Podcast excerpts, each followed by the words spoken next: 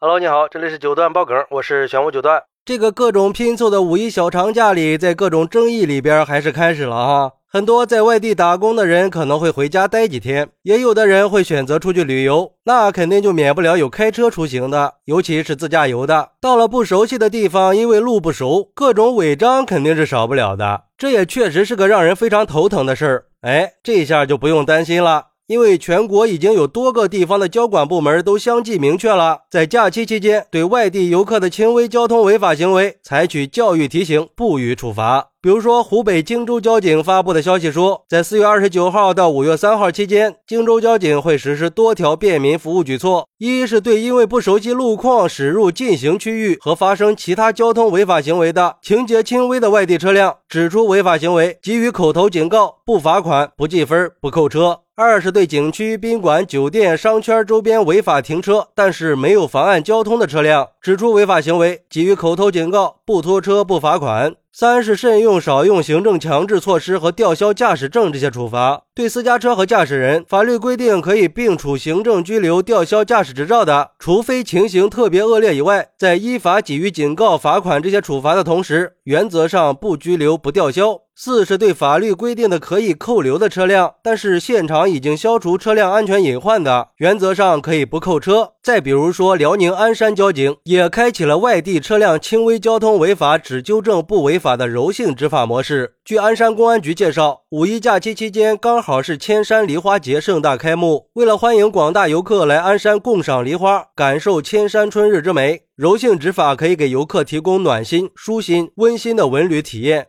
四月二十六号到五月七号，鞍山交警对有以下交通违法行为的车辆只纠正不处罚：一、小型车辆驾乘人员不按规定使用安全带的交通违法行为；二、外地车辆在景区、宾馆、酒店周边违法停车的；三、外地车辆因为对道路不熟悉驶入单行、禁行道路的；四、外地车辆号牌污损的。五、外地车辆放置物品妨碍安全驾驶的；六、旅游客运车辆不受城区道路禁行限行规定限制。还有四川绵阳交警部门也会因为外地小型车辆因为不熟悉道路在绵阳通行的轻微交通违法，实行只警告不处罚的举措。吉林延吉交警也表示，在五一期间会采取温情执法、人性化执法，对外地游客轻微违法采取教育提醒，不予处罚。而且这些措施啊，也都是大同小异的。不过也能看到各个地方还是很有诚意的，还是很亲民的。不过对于这种举措，有网友认为，到底什么样才算是轻微违法呢？走应急车道算不算轻微呢？压实线了算不算轻微呢？行驶在公交道上算不算轻微呢？在交规面前，只有符合规定和不符合规定两种状态。针对轻微这个模糊概念，岂不是变成了明目张胆的随意执法吗？不就成了临时亵渎法律的一巴掌吗？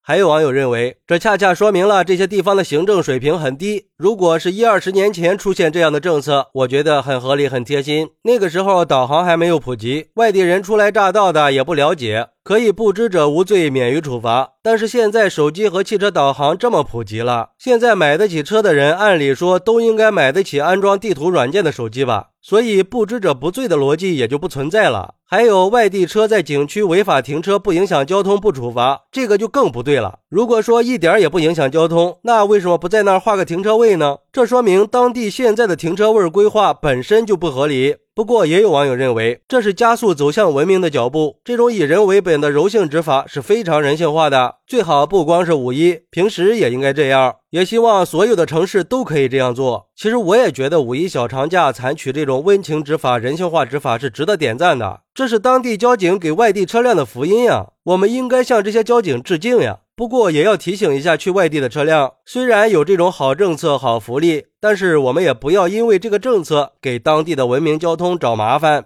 出行之前也一定要做好功课，合理的选择路线和停车位置，尽可能的做到规范开车、规范停车。好，那对于这种柔性执法，你有什么想说的呢？快来评论区分享一下吧，我在评论区等你。喜欢我的朋友可以点个关注、加个订阅、送个月票，咱们下期再见。